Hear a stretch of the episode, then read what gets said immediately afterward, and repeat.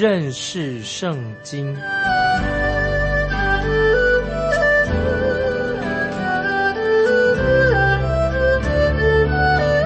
认识上帝的话，把上帝的话带到全世界。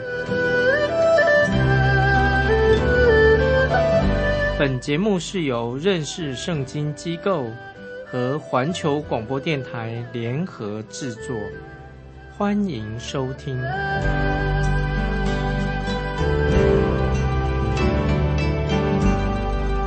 亲爱的听众朋友，你好，欢迎收听认识圣经。我是麦基牧师。我们继续看旧约的撒加利亚书第四章第四节。撒加利亚书四章四节，我问与我说话的天使说：“主啊，这是什么意思？”撒加利亚这位年轻的先知很勇敢的表达他自己，他就就问说。我看到了，但那是什么意思呢？我不懂，那什么意思呢？啊，我们继续看撒迦利亚书第四章的第五节，与我说话的天使回答我说：“你不知道这是什么意思吗？”我说：“主啊，我不知道。”那么这个时候，天使就回答啊，要回答，就暗示撒迦利亚这位年轻的先知，他应该知道的。天使的回答说：“你暗示他说你应该知道。”那天使的意思说：“你应该明白的啊。”你你已经看到了金灯台的，你就该知道金灯台到底是什么意思。可是这个年轻的先知撒加利亚，他真的不知道金灯台到底是真正是什么意思。先知撒加利亚就说：“我的主啊，我不知道金灯台的意思。”那么我们继续看撒加利亚书四章六节，他对我说：“这是耶和华指示所罗巴伯的。万军之耶和华说，不是依靠势力。”不是依靠才能，乃是依靠我的灵，方能成事。听众朋友，注意这些经文非常重要。撒加利亚书四章六节，这是神给所罗巴伯的一个重要的信息。所罗巴伯到底是谁呢？他这个时候，所罗巴伯啊，他是回归的以色列百姓的领导。约书亚大祭司他是谁呢？他是在宗教方面的领导。那么我们知道，以色列百姓这些回归的百姓啊，他曾经被掳了七十年之后，这些百姓回到耶路撒冷。这个时候，所罗巴伯就是这些这批回归的以色列百姓回到耶路撒冷的犹大支派的一个领导啊，他是领导，就是在以斯拉记，听众朋友知道啊，以斯拉记也记载了神带领了第一批。回到故乡的领导啊，也记载在《以斯拉记》当中有记载。这样，所罗巴伯这个人啊，他最重要的使命是什么呢？他是要重建圣殿。但是这项施工，我们知道外有敌人啊，有敌人来干扰，是有内忧外患。内部这些以色列百姓，他们心里面很灰心丧胆，很沮丧。神就在这个时刻啊，就给撒加利亚这个意象，目的是什么呢？就是要目的要加强。所罗巴伯的信心对所罗巴伯来说啊，这是个这个意向是非常重要、非常有意义的。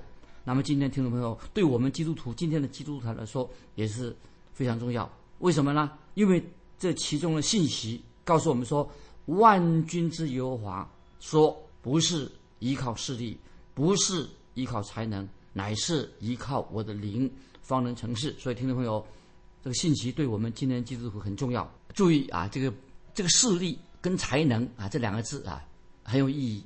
这个势力是指什么？就讲人身体靠这个身体的力量，就是讲这个人身体的力量。讲到人的才能，讲到人的效率，或者讲到人的财富。才能总的来说就是属于人的力量，这是属人的力量。因此，我把这节经文啊，我也想做这样的翻译。怎么翻译呢？刚才我们读过这个经文，万军之耶和华说，不是靠人的聪明，不是靠人的智力。而是靠着我的灵方能成事。听众朋友要注意这些经文的很重要的意思。听众朋友，你可以看得出来，这句话对以色列回归的这百姓所罗巴伯啊这个领导非常大的一个鼓励。这句话。那么我们以前看过，之前看过这两个橄榄树的意象。两个橄榄树的意象的意思是什么呢？就是表示说有两个领袖，所罗巴伯啊，他是在百姓的，他是做头领袖。宗教的领袖是什么呢？就是大祭司约书亚啊，所以他们两个人是负责供应灯台要发发光，供应这灯台要发光所需要的油。那么这个重要的信息就是什么呢？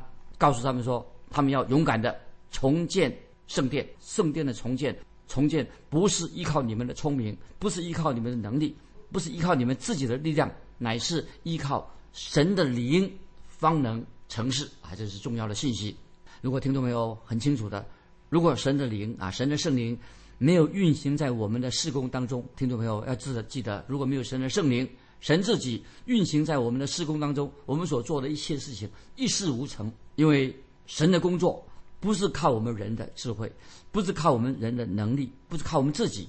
今天啊，有些自以为聪明的传道人啊，他以为说啊，只要讲道讲的很有条理，讲的头头是道啊就可以了。但是听众朋友记得，神不是用这种方式来做工的。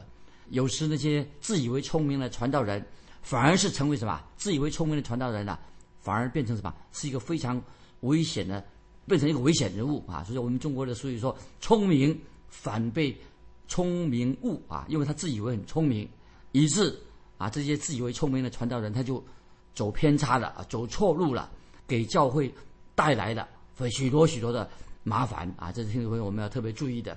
因此我自己不得不提高声调，就是要反对反对什么？反对这些自以为聪明的人。他靠因为为什么呢？啊，他我要提高声调，警告这些人，提高声音。为什么？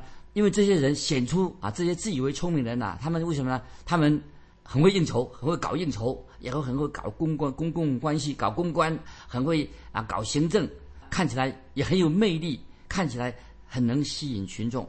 但是听众朋友，光开外表不行，神所做的功，不是靠人的手段，神不靠神所做成就的工作，不是靠人为的手段来做工的。所以刚才我们读那个经文非常重要，不是依靠势力，啊，不是依靠才能，神做工，神的工作的方式不是依靠人的智慧，靠人的能力，而是什么？乃是依靠神的灵，耶和华的灵。方能成事啊！这是同学们，这个经文非常重要。我要再做一个例子，用我自己来做例子。那假如我卖鸡啊，我自己啊，以为自己很了不起，靠着一切我做的事情啊，靠着肉体、靠着血气来做每一件事情，依靠自己的努力来完成神的事，那么神一定不会喜悦。这是我自己学习这功课，不要靠自己，因为在神的眼眼光里面。我所做的事情，如果靠自己的话，毫无价值。我所做的事情，不管怎么样，都是什么草木禾秸，最后怎么样？结果怎么样？就化为灰烬，一把灰烧掉了，变成一把灰。所以神要我们注意，要我们听众朋友，我们基督徒要按着神的旨意来行事，就是靠着神的圣灵来完成神的大能，你圣灵的大能。来做工，那么这是一个很重要、很重要的属灵的原则。今天我们这个时代，啊，我们觉得我们很多人都是，包括基督徒在内，想要靠靠肉体行事。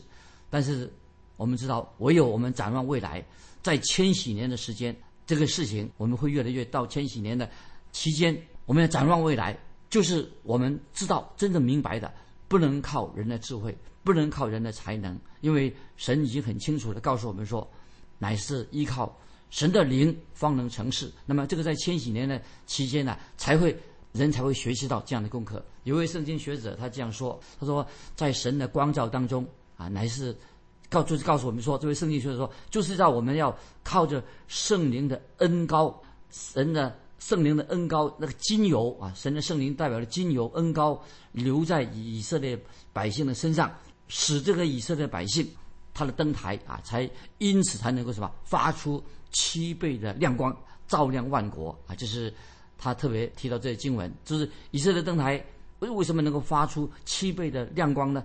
照亮万国呢？然后因为什么？乃是靠圣灵的能力啊，能力。那么这是一个可以说很重要、很重要的宣告。所以在撒加利亚先知的时代，这些回归的啊，这些被掳回归的这些以色列百姓，那么他们啊需要鼓励。因为当时有很多的反对的势力，关于建殿，因为反对的势力，那么他们这些以色列百姓回归的百姓啊，常常落在一种怀疑恐惧当中，所以神就透过撒加利亚赐给他们这个意象，就鼓励那些回归的以色列百姓。那所以这段话其实最重要什么？针对他们的领导所罗巴伯啊所说的。接下来我们看撒加利亚书四章七节，撒加利亚书四章七节，大山呐，你算什么呢？在所罗巴伯面前，你必成为平地，他必搬出一块石头安在殿顶上，人且大声欢呼说：“愿恩惠恩惠归于这殿。”这些经文啊，说的太好了。山代表什么？就代表大是代表那些当时要建殿建造圣殿的时候啊，有很多反对的势力，各方面的反对的势力。这个意向，他们得到这个意向，乃是鼓励这些回归的以色列百姓。要相信他们这个所罗巴伯，他们的领导所罗巴伯，一定相信，要相信所罗巴伯所做的，一定靠着神的能力，可以对付一切的，胜过那些反对的势力，反对建殿的势力。听众朋友，我们回到新约圣经，想一想看，主耶稣也提到这个山，主耶稣提到新约圣经，看到主耶稣提到山的时候啊，那么也是记得有同样的意思。那现在我们翻到马太福音十七章二十节。马太福音十七章二十节，主耶稣也提到关于这个山，啊，这山什么意思呢？马太福音十七章二十节，主耶稣对门徒说：“你们若有信心，像一粒芥菜种，就是对这座山说：你从这边挪到那边，它也必挪去，并且你们没有一件不能做的事的。”注意马太福音实际上二十节这个经文什么意思呢？其实这里。注意啊，主耶稣他这里是做一个比喻。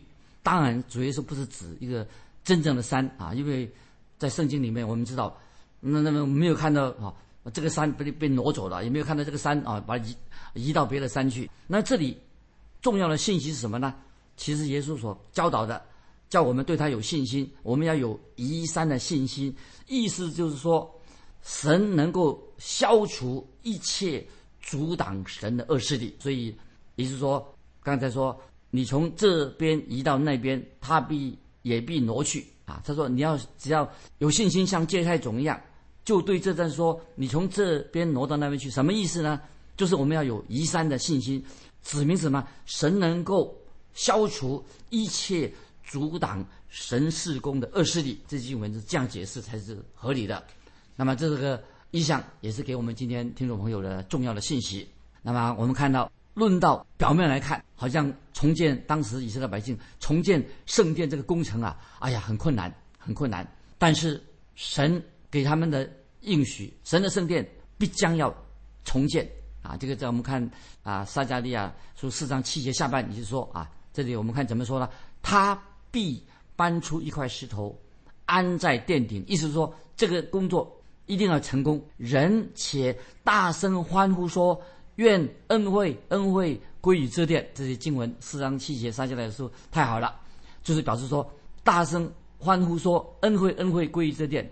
这里特别注意哦，讲到这个基石神的殿啊完成的时候啊，基石就是这个基石子嘛，就是完工的时候啊所用的石头。完工以后啊，他们会有一块基石做什么呢？就放在上面，就是放在三角墙的一个石头，表示建殿的工作。乃是代表什么？已经完成了。所以撒迦利亚意思什么呢？就是当圣殿完工的时候，百姓会高高兴兴的大声欢呼啊！因为这是对以色列百姓来说，这是一个很大很大的鼓舞啊！接下来我们看撒迦利亚书第四章八九两节，耶和华的话又领导我说：所罗巴伯的手立了这殿的根基，他的手也必。完成这功，你就知道万军之耶和华差遣我到你们这里来。撒迦利亚书四章八九节说话，这是神给以色列百姓啊，这是回归百姓的应许。圣殿建殿的工程不能够再拖延了，一定要完工啊，一定要完工。但是这个完工的时间在什么时候呢？让这个所罗巴伯他们的领导。要在他的任内要把这个建殿的工程完成，这个时候让我想到圣经里面有两节两段啊重要的经文啊，听众朋友以下的经文啊，听众朋友注意跟这个建殿应该有相关的啊相关。我先引用菲利比书一章六节，菲利比书新约菲利比书一章六节这样说啊，听众朋友，经文可以记起来。菲利比书一章六节说：“我深信那在你们心里动了善功的，必成全这功，直到耶稣基督的日子。”很清楚的，我们看到神透过撒加利亚对所罗巴伯说：“你已经立下的建殿的根基，根基已经立好了，我要与你同在。”意思是说，你必定要。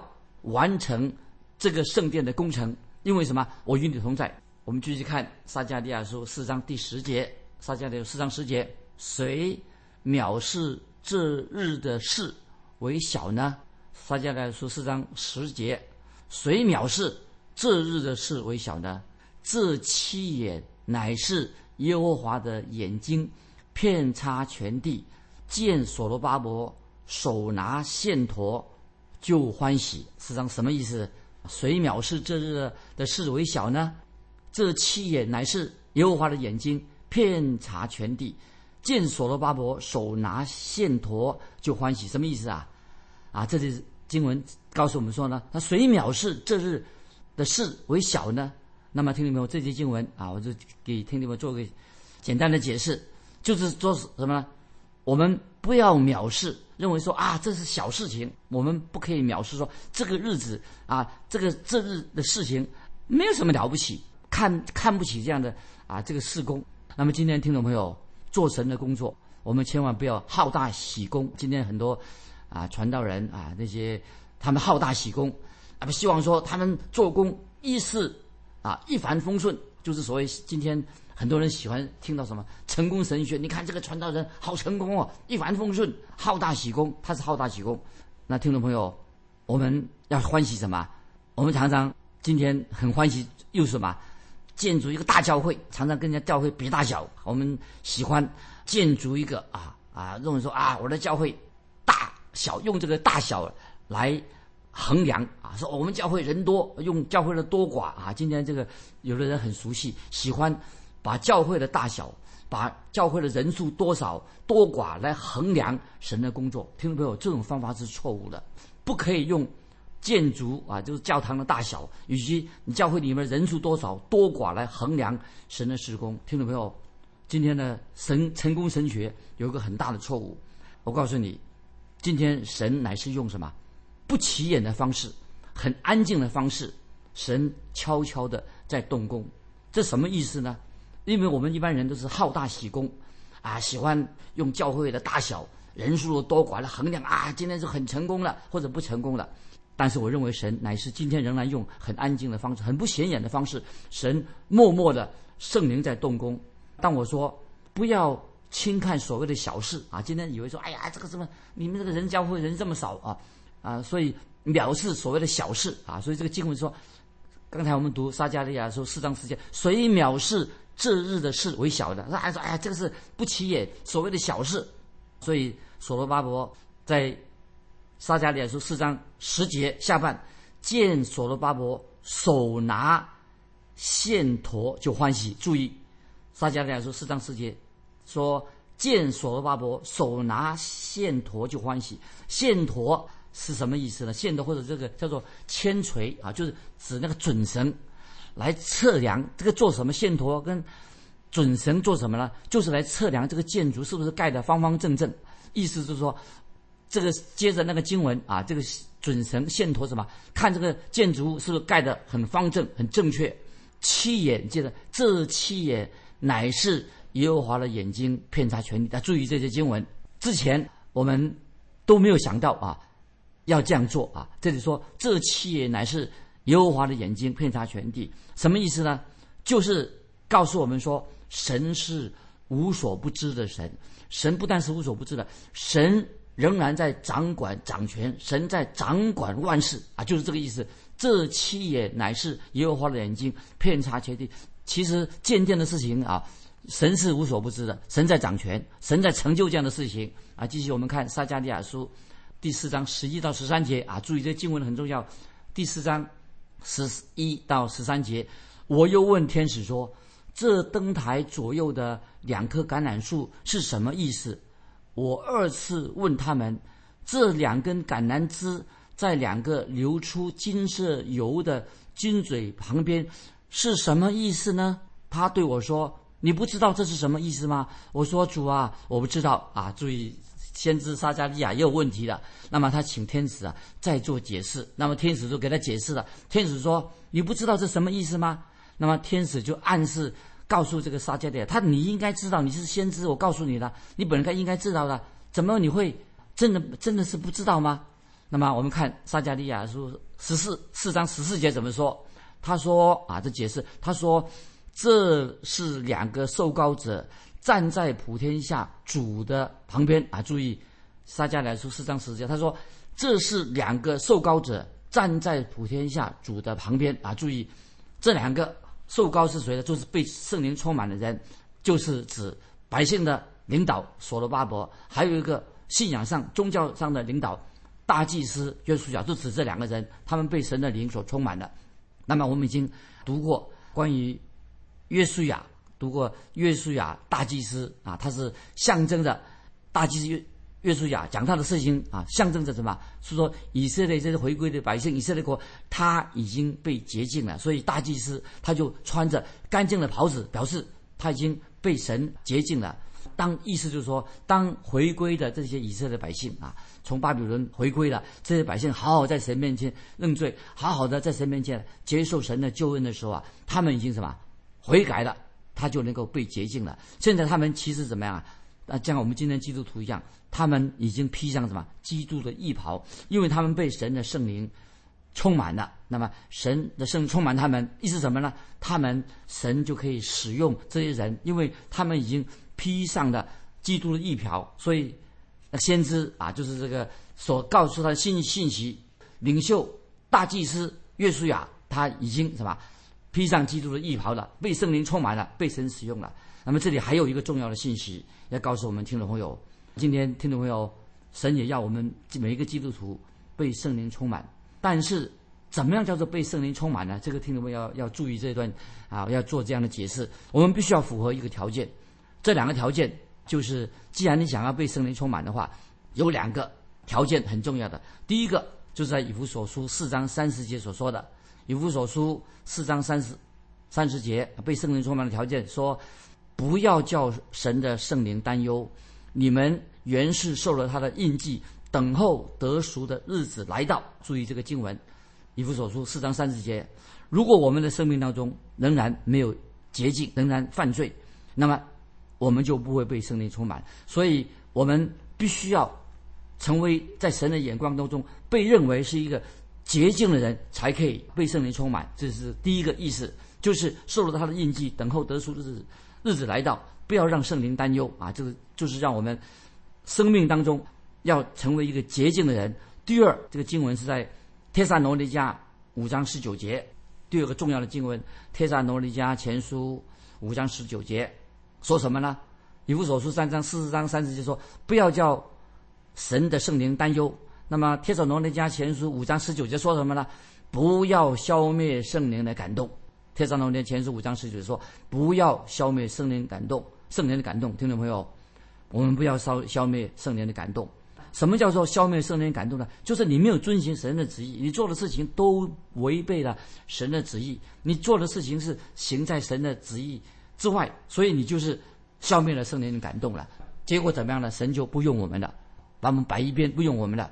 如果今天我就这样解释：如果今天神要你去非洲啊，去一个地方去传道，可是你不想去，你留在仍然留在自己的家乡里面，那么我认为神神就不会使用你。